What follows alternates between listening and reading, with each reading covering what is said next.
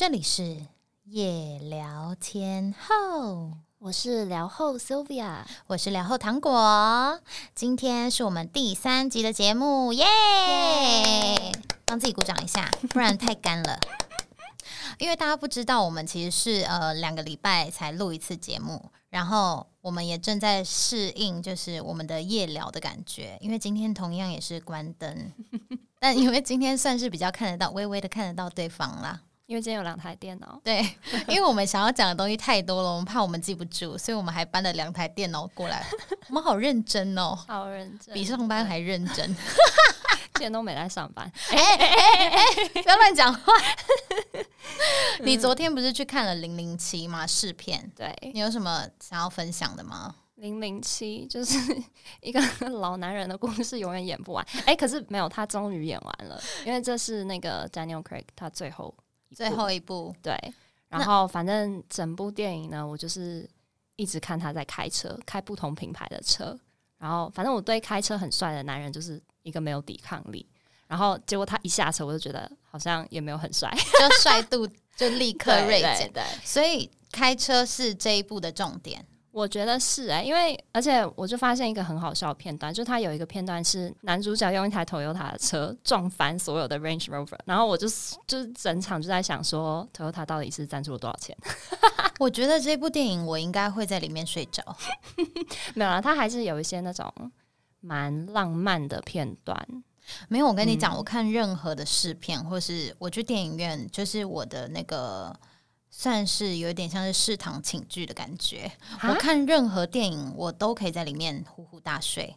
我连看《蚁人与黄蜂女》那部电影是这个吧，我都在里面睡着啊。那部很好看呢。对 呀，没有你刚刚讲到说他最后一部，然后他帅度，其实我觉得他还是帅的啦。但是其实他就首部曲到现在已经十五年了，对，所以你基本上就是看到他的那个。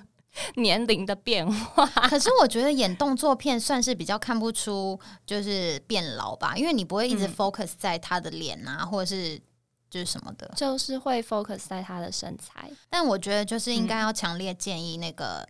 莎拉 杰西卡派克去演动作片，原因是他现在真的不要再去演欲望城市了，因为欲望城市就会一直 take 脸啊，take 身材或者是他穿的衣服。那他如果去演动作片的话，大家就会就是忽视这一切，就是会看着他的动作。你不觉得吗？你真的对他很坏？我觉得整个媒体圈都对他很坏。没有，我觉得是全世界都对他很坏，因为大家现在就一直 focus 在说：天哪，他是不是素？素颜，她脸也太老了吧 之类的，我觉得是女大家对女生太严格了，或是她应该就是要转往武打明星，叫她演上气二，对她真的不要再演什么欲望城市了，她可以去演动作片。我希望她可以听进我的建议，没有人要听。OK，我要分享的事情就是我一直疯狂的收到诈骗简讯。我真的很想要，就是回传讯息给他。你有收到吗？有啊，我收到大概三封吧，而且好像都是同一个人哎。没有，我觉得他们应该是一直用同一个账号，然后疯狂传。而且因为他们现在心机很重，他们就是会假装他是你的朋友。我要念给大家听，因为我真的觉得他们心机太重了，很多人一定会因此而中招。我来念一下啊，他说：“诶，跑去哪了？”您好，我是之前与您联系过的证券人员，您怎么还没加我赖？现在赖我领取标股哦，然后我觉得一定有很多，就是你知道，像我们也是平常收到非常非常多的电话或者是讯息的人，然后你就会忘记说你到底是不是有跟这个人联系过。所以我那时候就在我的 IG 发说：天呐，这个证券人员少给我骗我，我根本就没有就是认识这个证券人员，因为我爸是金融业，所以我只认识一个证券人员，那个人就是我你爸。对，所以这个人一定是骗我的，因为我还传就是截图到我们家族群组，然后我爸就说这是诈。骗叫我不要相信他，然后我就发到我的 IG 之后，然后有很多人跟我说他们有收到，然后还有人说，哎，对呀，我忘记加他赖了，可是我想不起来他是谁，我就是这是诈骗，你不要相信他，真的是新形态的诈骗。对呀，现在诈骗集团真的很认真哎，真的。我还有朋友就是他在有玩交友软体，然后因为现在交友软体里面也很多诈骗。啊，你不知道吧？因为我们太久没玩了。讲出重点。好，你继续说。他说现在很多就是诈骗集团会就是就是会偷别人的照片，然后上去创创一个就是账号，然后他跟你聊天，很快就会说加赖，然后很快就会开始跟你讲说哦，他最近投资啊怎样怎样的，然后那些都是诈骗。好，然后因为其实我们。嗯，因为我们两周录一次嘛，然后这两周里面我们上了两集，然后反蛮多人给我们反馈的。你有收到什么就是印象比较深刻的吗？就就有人说听了上一集追星，就只记得你说了三个字“小妩媚”，请大家遗忘。因为这太丢脸了。那你有收到什么反馈？我收到的反馈就是说，你的伙伴的声音忽大忽小。然后我就说，好，这一集录音我一定要把你绑在麦克风上面。我现在就是一个脖子很僵硬，不敢动，很怕又忽大忽小。忽大忽小是因为就是因为我讲话很爱乱动啊。而且你知道，你完全是整到自己。为什么？因为是你在剪啊。哦，对，对啊。我就想说，我看你怎么剪。哦，真的很难，因为每一次剪，然后就是我每次都计划大概三个小时完成，然后最后都是因为忽大忽小的问题搞了六个小时。而且重点是我还要发那个 Instagram 的那个线动，说真的是我个人的问题，这个录音室真的很专业。怕大就是怕，就是你自己是烂广告。对我就我就是个烂广告。我妈很好笑，反正就是因为我第一集有分享我妈的故事嘛，就是她会听，然后她就果真就是自己在我们第一集上了，然后我一在我 IG 宣传之后，我妈就立刻听了。但是因为她没有跟我讲，我就那一天就是跟她。讲电话的时候，他就跟我讲说他听了，然后就跟我说，嗯，你们录音为什么都要这么晚录啊？然后我就说，嗯，没有很晚录啊。然后他就说，哦，是哦，因为我那一天晚上为了要听你那个节目，我我隔天就是就是上班好累哦，因为我听到很晚。然后我就说，嗯，可是我们不是 live 的。他说不是吗？我以为是 live，所以我那一天晚上很认真的收听，然后收听到很晚，然后隔天上班很累。我的天！然后他还说，所以你们不能扣印哦，暴击了。他一直以为我们会扣印之类的，怎么好笑啊？他哦，我知道了啦，他以为是像收音机那种，对他以为是广播哦。对，就是不同年代的妈妈，好可爱哦，超好笑。你这周还过了生日哎？对，就礼拜一吧，好像。那你现在几岁啊？我没有要跟大家讲我几岁，反正就是三十了，就是 三十几，几。到哪里就是就先不告诉大家，几就是也没有没有没有多后面啊，就是偏前面。好，那既然就是今天要讲到你说三十几岁，正好我们就今天来聊个三十岁的这一个主题怎么样呢？好，很想要聊三十岁，因为。你有什么心愿吗？就是三十多岁的心愿。我每一年，其实我从二十一岁之后就几乎没有过生日。为什么？到现在就是会觉得，就没有要 party 的话，就真的没有什么好过。然后因为体力也不行了，所以也不 party 了。对，可是我每一年的愿望其实都是很老套，就是我每一次都会许说，呃，我自己还有我身边我所有爱的人、爱我的人，就是未来都可以过得很幸福。然后什么很有钱什么这种的，可是这真的是三十岁之后会许的愿望，对，因为就是真的是最踏实的愿望，因为毕竟你看你许了二十多年，那一些愿望也没成真，就是 现在不如许一些实际一点。对，好，那因为有蛮多人跟我们分享说，希望心理测验可以往前，所以我们今天的心理测验呢，就提前来测出说。好，无论你现在是几岁的人，那你的心智年龄是几岁呢？今天的心理测验呢，就是说，如果你拉开了一个抽屉之后吓了一大跳，那选出你看见了哪一个东西？你吓了一大跳之后，你是看到了什么东西吓了一大跳呢？第一个是心上人的照片，还是两叠钞票，还是虫的尸体，还是剃刀呢？你会选什么呢，Sylvia？剃刀是什么？哦，就是剃一个刀，就是像剃胡子的剃刀、刮腋毛的剃刀、剃脚毛的剃刀那一种。嗯，虫的尸体。好，你觉得吓了一大跳是虫的尸体？嗯，我觉得吓了一大跳应该是两叠钞票。其实我本来想要想两叠钞票，但你你现在是虫的尸体？对，虫的尸体，我确定。好，我先说，呃，如果你是选。第一个是两叠钞票的话，那代表说你的心智年龄是大概介于二十到二十九岁之间，代表我是年轻人。少来，应该就是说你的心内心刚成熟不久，而且不太会为未来做打算，常常是过一天算一天，对金钱也没有太多的规划，导致自己不上不下，失去对生活努力的动力。怎么会这样？Why？我觉得有一点点悲伤。所以选到这个钞票的人，你反而是你自己要好好的规划你的未来，然后你要对就是金钱啊要多一点打算，不然你就就不要想着抽屉里面会有两叠钞。对要踏实过生活。原来是这样。好，如果是选虫的尸体的人呢，代表你的心智年龄是介于四十到四十九岁之间，所以你已经迈入中年了。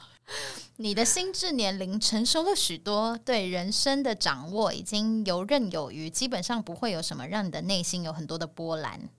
哎、真的耶，一滩死水的感觉。对，毕竟都没怎么在过生。但缺点呢，就是你会变成不考虑别人，只考虑自己，缺乏对周遭的同理心。天哪你！有这样吗？我最近常被人家讲这个、哎，真的吗？对，就是被家人啊什么的。就是说，你只想到自己哦。因为我花了很多时间在关心别人，嗯就这辈子，嗯然后就是最近突然觉得要开始关心自己，可是这没有错啊。我觉得没有错。我觉得选虫的尸体的人，你们跟我一样，对值得这样值得这样对，好，再来呢是选心上人照片的你。其实你的心智年龄呢是在十八岁以下，代表你呃未就是那个叫什么未成年。你的内心梦幻又天马行空，愿意将一切事物联想到美好的层面上，但相当缺乏现实的考量，往往容易因为外界的流言蜚语产生困惑，进而对自己失去信心。啊，怎么会这样？没关系啊，他慢慢的就会步入选钞票的阶段。哦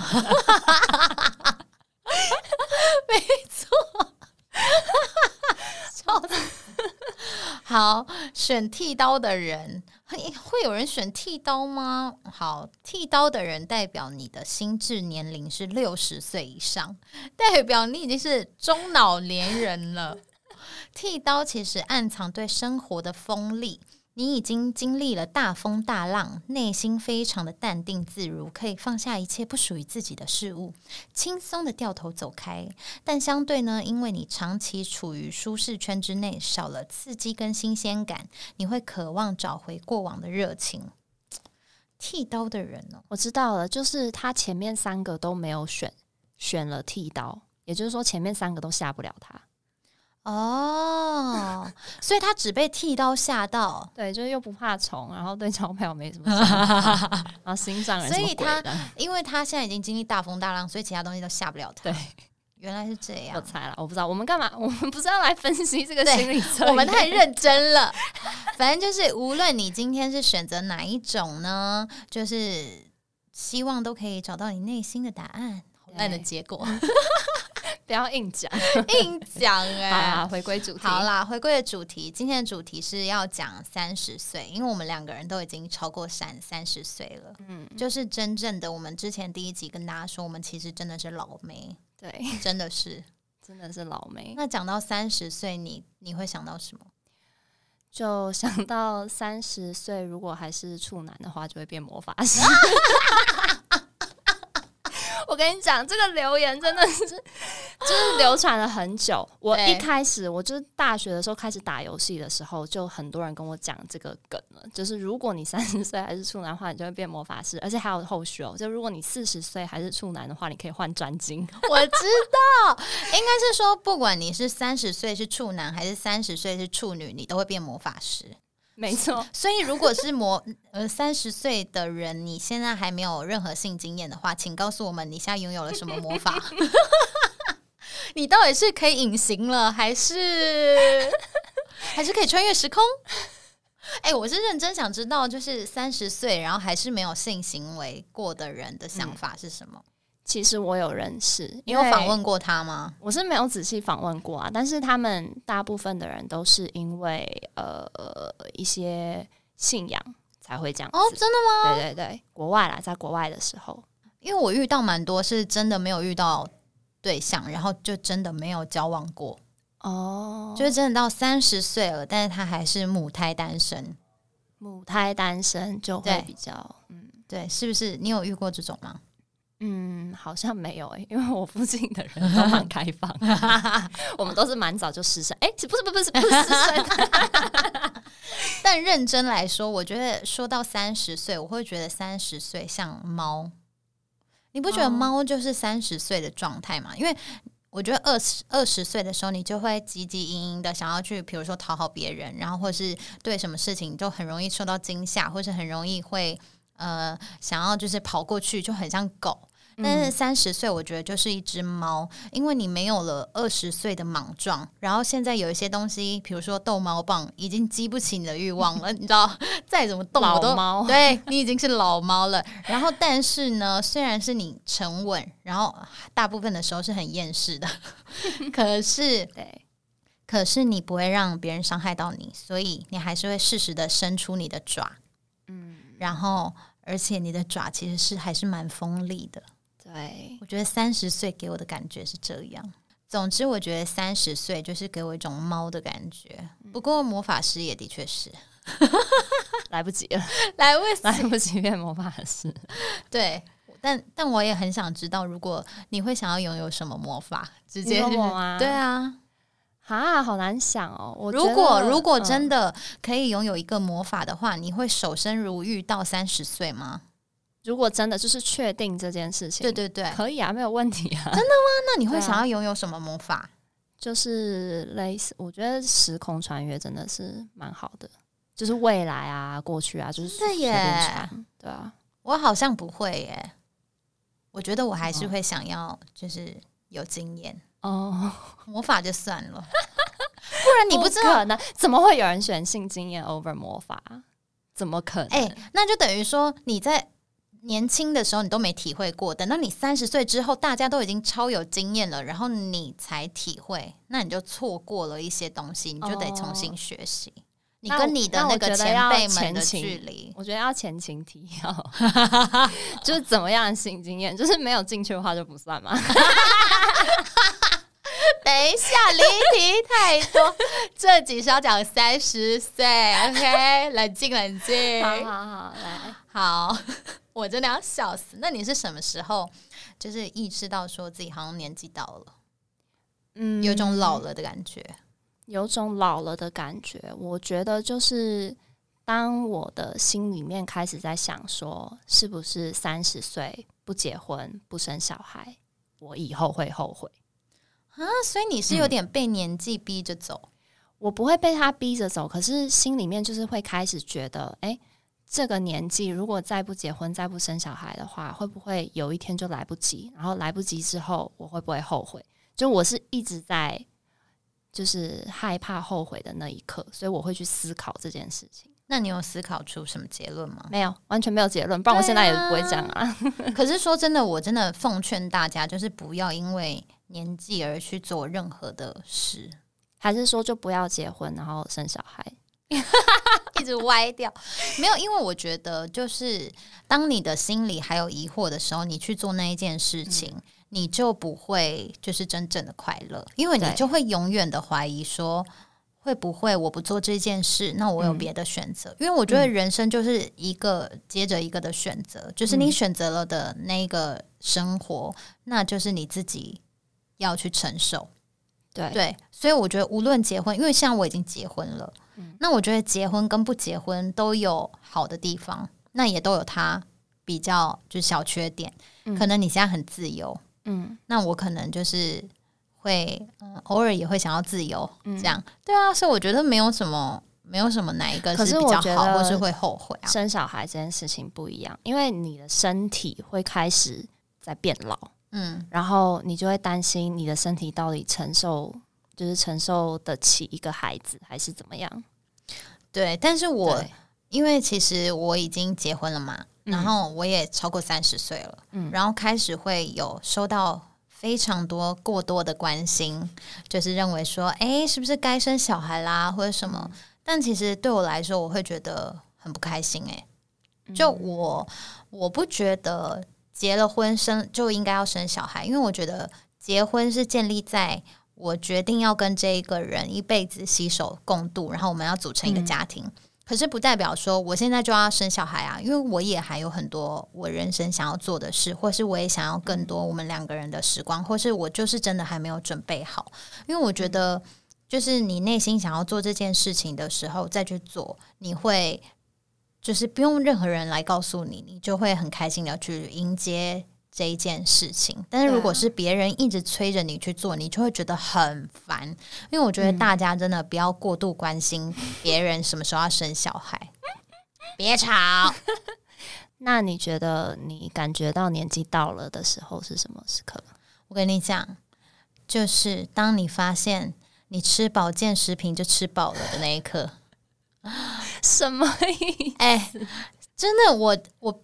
我觉得我以前就是过得太猖狂，我就是不认为说自己会老，然后呢，所以就是人生过得比较恣意吧。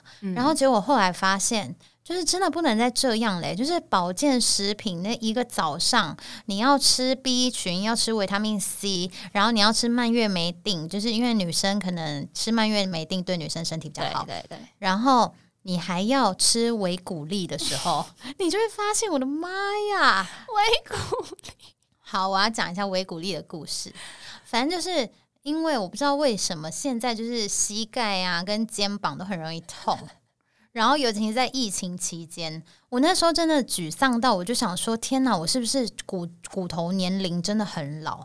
结果我就去骨科检查，因为那时候就真的太容易肩膀痛啊、膝盖痛，我以为我是运动伤害，就那医生就。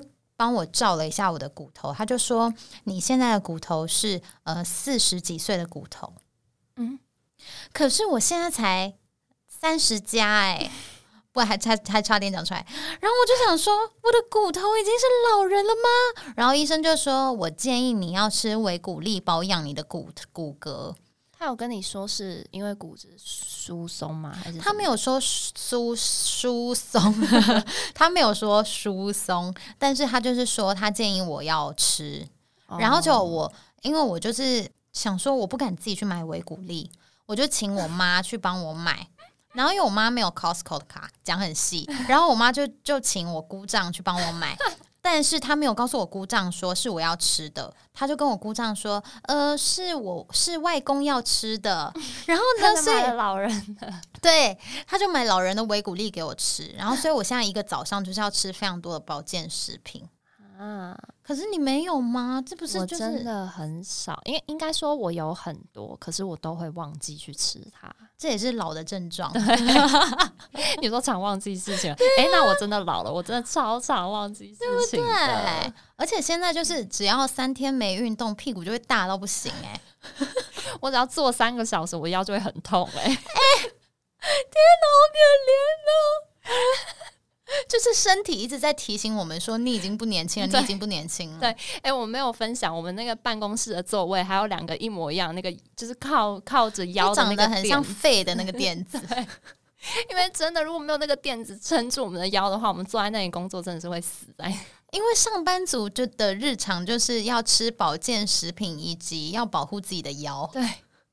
还有就是每一个小时要设闹钟提醒自己起来动一动或者尿尿，不然会容易就是发炎。对，天哪，好可怜哦！真的，三十岁就是这方面很可怜啊。对，就是身体已经开始告诉你说你已经不年轻了。然后还有另外一件事，就是当你发现就是新进的员工或者是就是实习生跟你可以差到十岁的时候。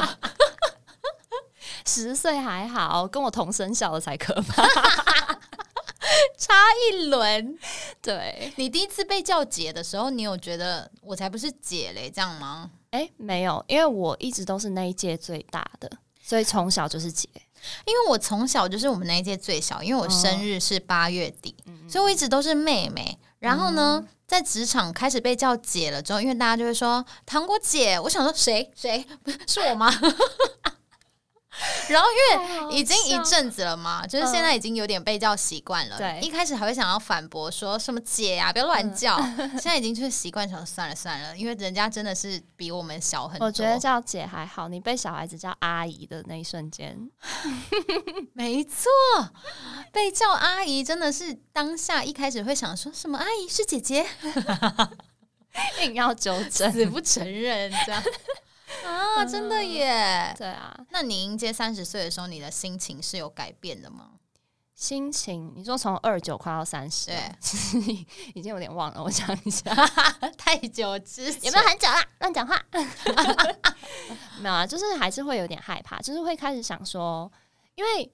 你知道那个 Forbes 那个杂志，嗯，就是会对富比士，他就是会选说什么三十岁以下的成功青年，就每年会有那个盘点嘛。然后你就会想说，嗯，那所以三十岁以后是一定要成功，是不是？对。啊然后你就开始想，呃，现在的职场啊、工作状态啊、薪水啊什么的，是不是没有到达一个三十岁应该有的样子？就会去思考，会怕，有时候会。对啊，我三十岁之前，就是应该说我二十几岁的时候。就是我觉得二十几岁的人真的不能有这种想法，因为等到你三十岁的时候，你就会发现以前自己真的是 too young。因为我二十几岁的时候，我就会觉得说啊，三十岁就已经很老了，你知道，就会觉得说啊，真的很老。然后，呃，等到我二十九岁的时候，真的才对要到三十岁这件事情有一个比较真实的感受，就是真的很靠近的时候，你才会。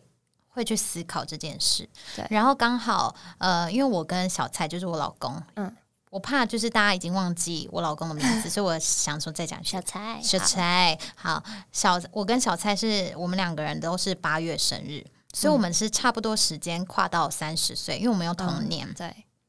然后刚好那个时候三十而已，非常非常的红，所以我们就在就是一起看了三十而已，然后一起跨过三十岁。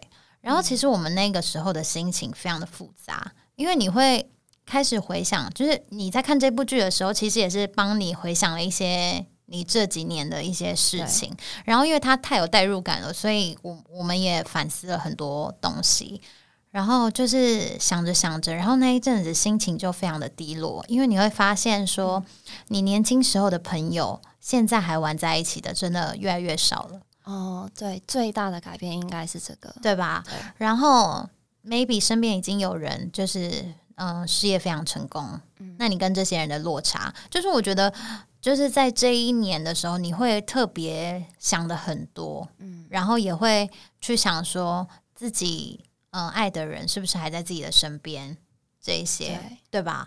然后后来我就真正跨了三十岁那一天。我的想法就是完全豁然开朗了。我就是觉得说，我为什么要想这些？就是其实这一辈子真的太短了，就是你已经没时间在一直一直去想东想西。你该做什么事情，你就直接去做。就是你你越想，你就越不会去做。对。然后你想的越多，就是你就是浪费你的越多时间而已。因为这辈子就是你也不知道未来会发生什么事。那你一直想，一直想，一直想，你也就只是在你脑中脑中幻想而已。对。对啊，但我记得我二十九跨到三十的那个时候，有一个很重要的事情，就是我一直不断的在说服自己说：“OK，我看起来不像三十岁，没关系。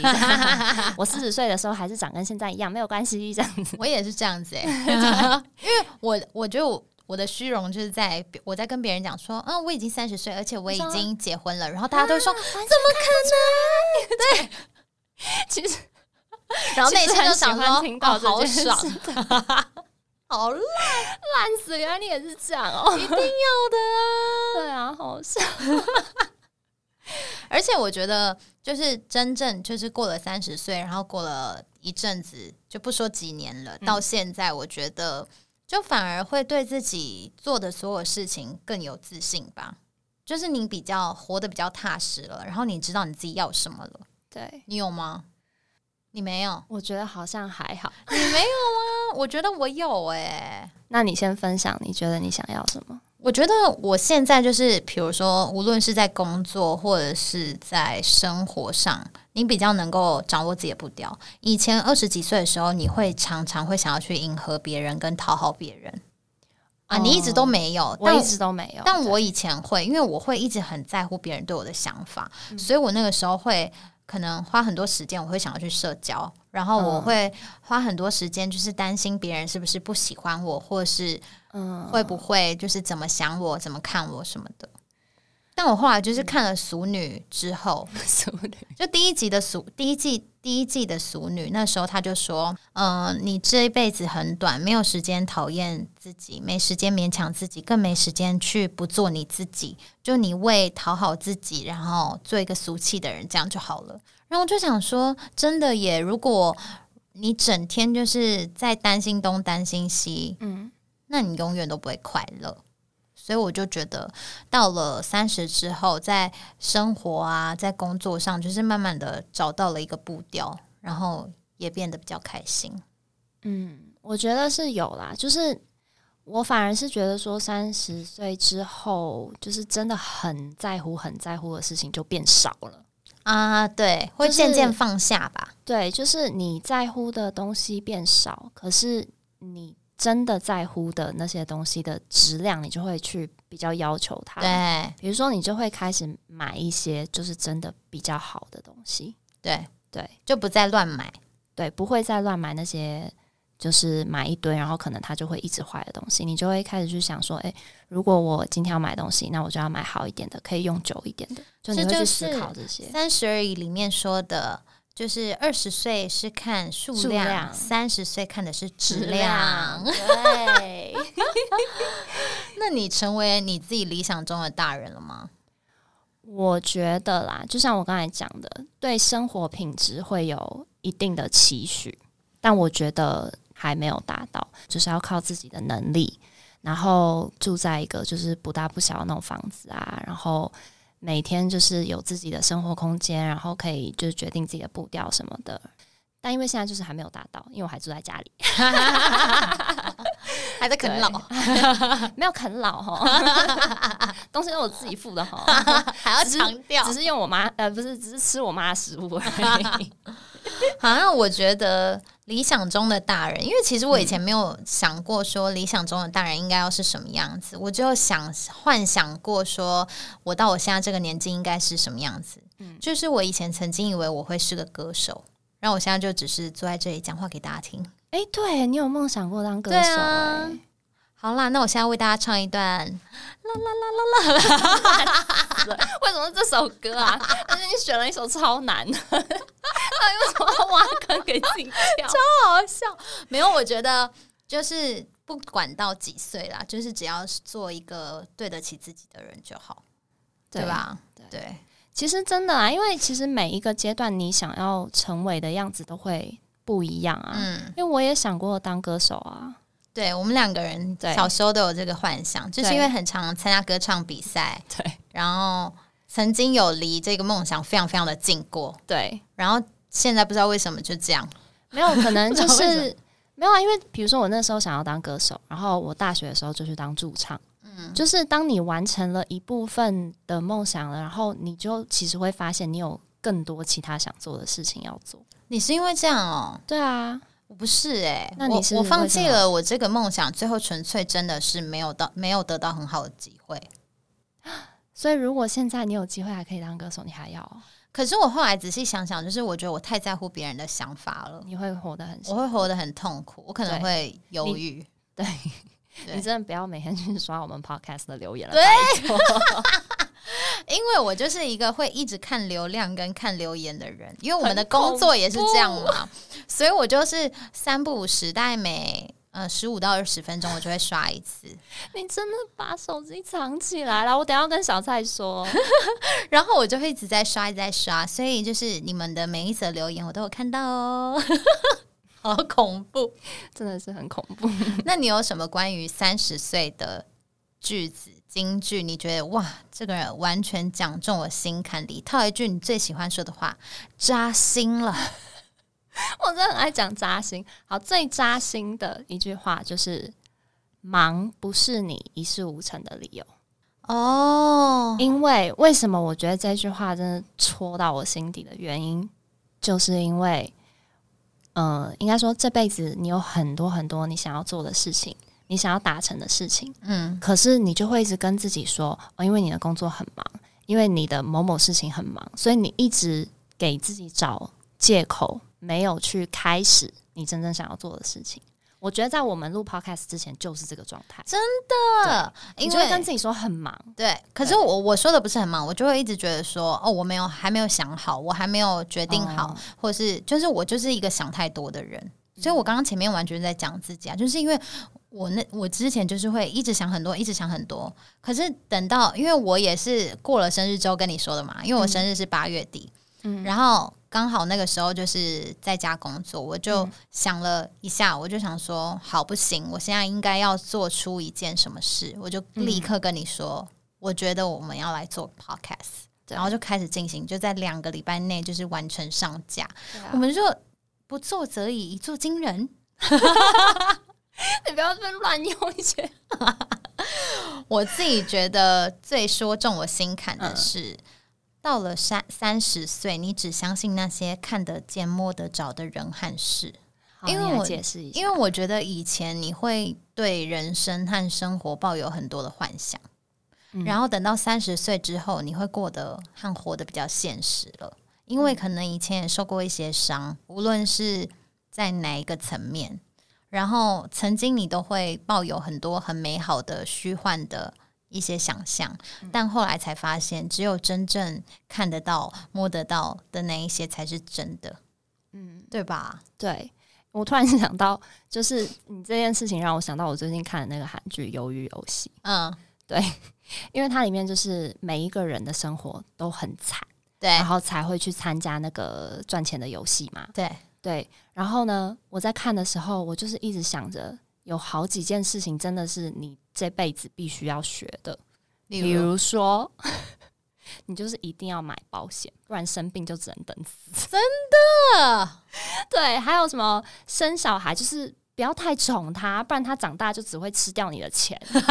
对，然后还有赌博这件事情，就是你绝对不能碰，因为你不会知道你什么时候会上瘾。就是我整个在看《鱿鱼游戏》的时候，你都在想这我就是在，想说，那些人真的很惨。你都在想现实面的事。对，对，因为我觉得三十岁之后，你会比较想比较就是比较现实的层面，然后你就会想说：天哪，不买保险不行哎、会很惨，或者说钱真的很重要，不要乱花哎、不要拿去赌博或者是什么赛马。太好笑了。对好那你要不要分享一句三十岁的金句？然后是你真的觉得就是在讲屁话？bullshit 这种感觉。好，我要说，就是这一句话，我就不说是谁说的，然后大家也不要上网查，反正我就是觉得这一句是 bullshit。他说，过了三十岁之后，你的自律让你的人生更自在迷人，是 bullshit。三十岁之后，谁要自律啊？我就是要躺在沙发上耍废啊，下了班都累得要死，什么自律？还是你有想自律？我会期许自己自律，但其实就是五分钟热度这样。哎、可是我觉得5分钟自律根本不会让自己人生自在跟迷人呐、因为你就过得太用力了，看起来很辛苦哎、三十岁之后就是要那种不经意的感觉，不经意散发，对对吧？太用力是不迷人的。对对对，这一句 no，好，那你呢？嗯，就是有一句话，三十岁就是不能指望别人理解你的委屈，感同身受这种东西是不存在的。因为我为什么会说我不相信这句话的原因，是因为我觉得三十岁以后大家都要慢慢学习感同身受。哦，对，对，因为怎么讲，就是你经历了三十年的东西，你就要越能明白别人在经历某一件事情或者是什么样的心情的时候，他是怎么样的感受。就你要去，但是很多人真的就是没有办法到感同嗯身受。我觉得可能有另一个点，就是他活了三十年，他都不感同身受别人，那你怎么觉得他会感同身受你？对吧？因为我觉得有很多人，他就是我觉得年纪越大，你越难要求一个人改变，就像你很难说服一些长辈去改变他们的观念一样。所以我觉得有很多人，他就会觉得你的观念跟我不一样，所以我就没办法理解啊，我就是不懂啊。可是我真的发现，我越来越能够感同身受。我也是，对啊，我就觉得应该要随着年纪，这个能力应该要增强才，就共情能力。对啊。可是我身边就是有一堆没有办法感同身受的人。我觉得是看性格，就是你是很愿意去站在对方的立场想，但是那是因为你经历过。很多人就是他没遇过啊，他就觉得哈，为什么？对啊，啊，每次听到都觉得很火大，会的啊。那因为我觉得今天就是我们在分享三十岁，然后其实。我不知道很多人是已经到了这个阶段，还是其实三十岁还离他很遥远，或者是他自己其实没有什么感觉。可是我自己到了三十这个阶段，其实是还蛮有感觉的。你自己是有感觉的吗？有感觉啊，但其实我在想，我们其实也没有过三十 岁多久。对啦，还没有到离很远，尤其是你，对。对，可是我自己已经很有感觉，因为我们的职场就是一直有很多很年轻的人在进入这个职场，所以你会一直被叫老，因为就是会有很年轻的人就说：“可是他已经三十了耶。”然后我想说：“ 所以呢，这什么意思？”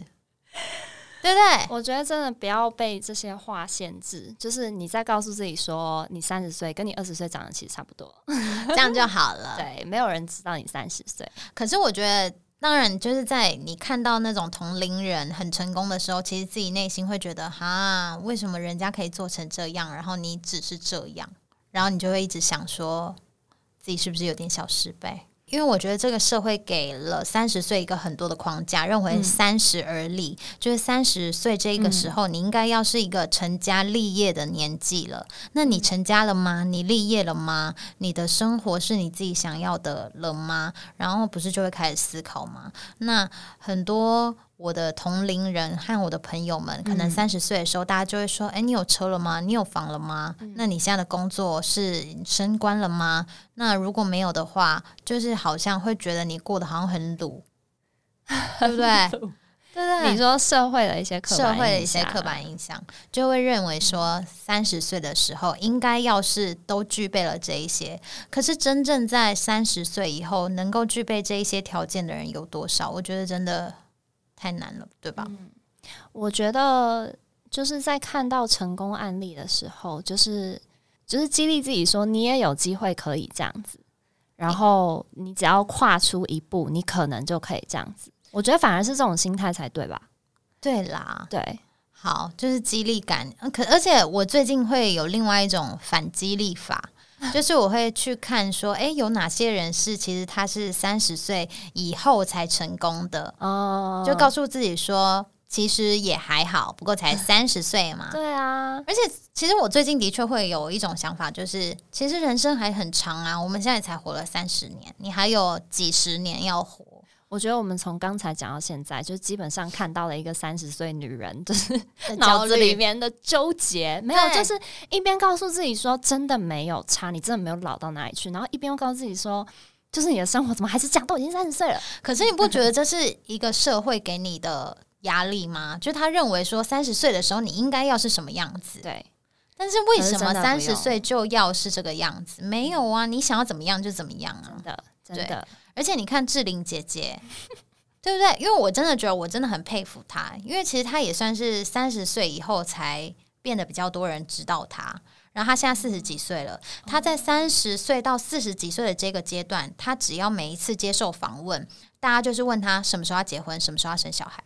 你去看她的时候没有在 care 哎，我记得，我真的觉得她 EQ 超级好，因为我必须说，我被问。就是生小孩这件事情，我因为我真的觉得不要再问了，但干你屁事，就是很很烦。对对，就是被讲久了，你都会觉得说怎么样？我到底要跟谁交代？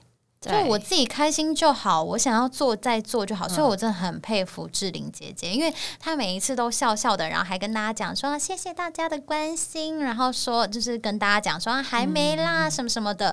然后我就想说，如果是我，早就翻白眼了。对呀，对，那我想到有一个就是三十岁以后才成功的，就是那个哈利波特的作者 J.K. Rowling 啊，真的，对那他也超厉害。对，但是就是很多人就会觉得三十岁以后才成功的某一些人就是靠运气，但是我就一直觉得，你只要一直就是坚持自己喜欢而且做的还算可以的东西，就是总有一天你会小有所成，就是不一定是大成功。可是一定会有小成功，就是你不能再说什么，呃，因为世就世界不公平啊，或者是某些人就是运气比较好啊，就是你只要坚持，因为如果是你真的感觉到热情的东西，你就会愿意去学习、去精进自己，所以其实都不会太差。我是这所以我们只要一直坚持做这个 podcast，podcast，我们就会红，是这样吗？然后你最后就会转职当歌手，这结论是啥？就完成了你所有想要完成的梦想。这样，那为了大家可以让我们完成我们三十岁以后想要成功的这个梦想，请大家记得订阅我们的 podcast 夜聊天后，然后呢要给我们五星级好评哦。谢谢，谢谢大家谢谢。